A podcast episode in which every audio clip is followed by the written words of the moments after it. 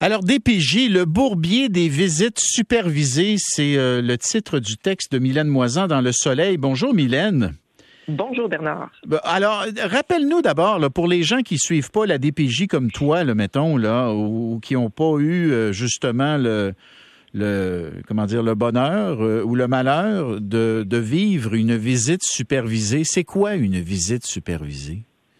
Ben, en fait, j'ai pas vécu ça. Moi, c'est un problème que je que j'observe depuis des années. Là. Ça fait quand même plusieurs années que je suis là, le dossier de la protection de la jeunesse. Euh, la visite supervisée, là, c'est euh, souvent euh, ça va être demandé. La DPJ va demander ça au tribunal dans des situations de retraite d'urgence, dans le cas où un parent, on veut s'assurer qu'il n'y ait pas de danger de danger pour l'enfant. Donc, on va il va souvent avoir deux intervenantes, parfois une, qui va être avec le parent, soit une heure ou deux, le temps qu'il est avec son enfant. donc, à la maison?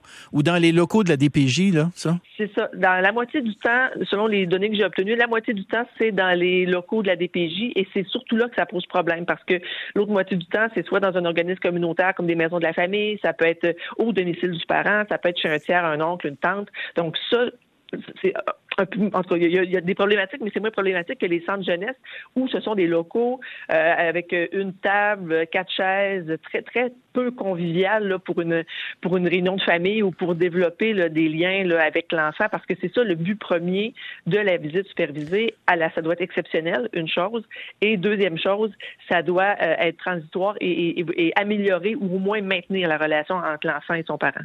Donc le contexte, c'est quoi? C'est par exemple un père qui s'est fait retirer la garde de son enfant par le tribunal. Et là, le tribunal, le juge ou la juge ordonne des visites supervisées. Et donc, le père va pouvoir revoir son enfant, mettons dans les locaux de la DPJ, en présence d'une travailleuse sociale de la DPJ. C'est bien ça? Elle est, elle est physiquement là, là? Oui, oui, oui, une agente de ressources humaines de la DPJ, une ARH qui, va être là, oui, qui va assister le minute par minute. Le parent qui a la visite supervisée euh, doit signer un contrat, euh, donc il y a des, vraiment des, des, critères assez sévères à, à, respecter. Dans certains cas, le parent ne peut pas dire je t'aime à son enfant, euh, peut pas lui dire qu'il va aller manger une crème glacée, peut pas faire aucun projet. Euh, pourquoi, pourquoi, t'es pas Mylène, pourquoi, pourquoi je peux pas dire à mon, j'ai beau, j'ai, Écoute, je me suis fait retirer la garde de mon enfant. Je veux bien. J'ai fait des erreurs, c'est évident. J'ai des problèmes de mm. dépendance, peut-être euh, de l'abus, mais enfin. Mais qu'est-ce qu'il y a de mal à dire à son enfant, je t'aime? C'est quoi, là? Ben, ça, ça, ça, ça, dépend des situations, mais il peut y avoir des situations où l'enfant va être en famille d'accueil, puis on veut pas euh, que l'enfant euh, ait un conflit ou se sente avec des parents, donc le parent biologique par rapport au parent de famille d'accueil. Mais pour le parent biologique, c'est extrêmement difficile. Euh, comment on peut maintenir un lien quand on, on enlève tout ce côté-là affectif de la relation? Euh, un parent ne peut pas vraiment pleurer. S'il pleure, on va lui reprocher de ne pas être en contrôle de ses émotions. S'il pleure pas, on va lui dire que finalement, il y a peut-être pas assez d'émotions. Euh, si l'enfant réagit trop euh, parce qu'il veut rester avec son parent ou parce que lorsqu'il va retourner dans sa famille d'accueil ou dans son milieu de vie, s'il euh, réagit beaucoup parce qu'il veut y retourner, ben là, on va réduire, pas, pas augmenter, mais on va réduire les contacts parce que là, ça, ça devient un peu compliqué l'histoire. Donc, la position, la position, Mylène, que tu prends après des années justement à, faire de la recherche, à rencontrer des parents, à rencontrer tout ce qui tout ce qui grouille dans ce milieu-là. La position que tu prends dans ton texte, c'est de dire que dans certains cas, la supervision par les intervenants de la DPJ, cette supervision est excessive, qu'elle est abusive? Exactement parce qu'il faut quand même souligner qu'il y a des parents qui doivent vraiment être supervisés. Ça, je, l'admets, il faut vraiment garder cette mesure-là. Euh, je, conviens aussi qu'il y a des intervenantes qui travaillent vraiment très bien puis qui font vraiment ça dans le dans le but d'aider la relation. Mais non, effectivement, il, y a, beaucoup d'abus. Des fois, ça devient un outil de contrôle. Il y a des intervenantes qui vont dire euh, si euh, aux parents, si vous contestez telle chose, on va réduire les, visites.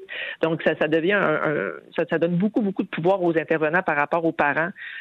Pour l'amener là à, des fois à faire des choses ou à prendre le contrôle sur le dossier. Euh, moi, j'ai vu, j'ai un dossier, une, madame là, qui m'a écrit, ça fait 14 ans, 14 ans qu'elle est supervisée à raison de une, visite d'une heure par semaine. Euh, son enfant lui a été retiré, il avait un an. Euh, et, et, là, encore une fois, est encore dans un, son petit local de la DPJ à rencontrer son, son enfant et on convient que l'enfant a 15 ans aujourd'hui, donc l'enfant veut rencontrer sa mère, là, mais est-ce que après tout ce temps-là, avec est-ce que la supervision est encore nécessaire? Alors, on remet pas en question cette mesure-là. Donc, ça fait 14 ans que chaque semaine, on prend des ressources, des, hmm. des intervenantes dont on aurait vraiment besoin ailleurs pour aller superviser cette madame-là avec sa fille ou son garçon de, de, de, de 15 ans. Bon, c'est pas ce cas-là. Là. Euh, je pense que le cas que tu viens de nous donner, là, euh, on va laisser les gens tirer leurs conclusions, mais effectivement, après toutes ces années, tu te demandes là, est-ce que est-ce qu'on a vraiment besoin de continuer avec la supervision? Mais j'ai quelqu'un qui m'écrit. Euh, elle dit Bonjour Bernard, des visites supervisées, j'en fais depuis 11 ans. Elle dit ce que vous devez savoir, c'est qu'il y a des familles qui ont de nombreux squelettes dans le placard des enjeux de santé mentale, des enjeux relationnels entre la famille, des enjeux pour lesquels nous ne sommes pas présents. Les enfants sont entraînés dans ces enjeux par manque de conscience des parents ou parfois délibérément par les parents. Dans le fond, ce que me dit cette personne-là, c'est que dans certains cas, la supervision, elle est nécessaire pour protéger les enfants parce qu'il y a des petits enjeux que tu saisis pas si tu n'es pas à l'intérieur de la famille. Et si tu es très attentif puis tu supervises sur une certaine durée, tu vas être capable de décoder ces, ces, petits, euh, ces petits jeux qui peuvent à un moment donné nuire à l'enfant. Oui, absolument. D'où la nécessité que cette mesure-là soit transitoire euh, et, et, et, pas et, pas euh, et qu'elle dure pas dans le temps, parce que souvent ça dure un an, deux ans, trois ans, cinq ans.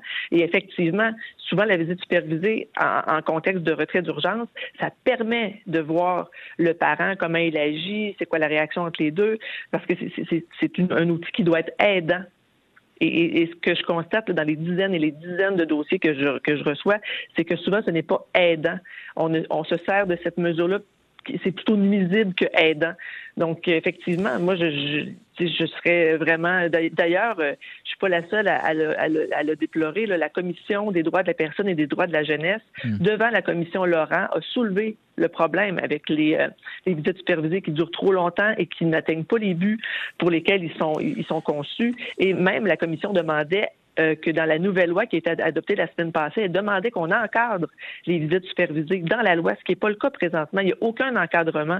Ce sont les intervenants qui décident euh, de la fréquence, de la durée euh, des visites supervisées. Le tribunal va tout le temps dire on accorde des visites supervisées selon le, besoin de l'enfant ou la volonté de l'enfant et selon euh, ce que détermine la, DPJ. Et euh, on, donne aussi le droit de lever cette, supervision-là. Alors, la DPJ aussi peut, lever la, supervision. ce qu'on constate, c'est que dans trop de dossiers, ben, on laisse perdurer cette, cette espèce de supervision et le parent finalement se sent toujours euh, épié, surveillé et, et, il progresse pas du tout là, dans la relation. Alors il faudrait un mécanisme justement peut-être pour dans certains cas remettre en question la supervision puis dire ça c'est assez il faut faut que ça faut que ça arrête dans certains cas. Voilà. Puis la, loi qui a été votée ne le fait pas. Alors, est-ce qu'il pourrait, est-ce qu'il pourrait le faire par règlement? Est-ce que le ministre Carman pourrait le faire par règlement? J'essaie de lui parler depuis quelques semaines, donc j'aimerais bien lui poser la question, mais il y aurait peut-être moyen de, de, mieux encadrer cette pratique-là parce que pour l'instant, c'est un peu, il y a, beaucoup de... D'arbitraire. Beaucoup, d'arbitraire. Oui, beaucoup d'arbitraire, ah, c'est ça. Hein. Mylène Moisan, chroniqueuse pour le journal Le Soleil. Merci beaucoup, Mylène. Merci à toi, au revoir.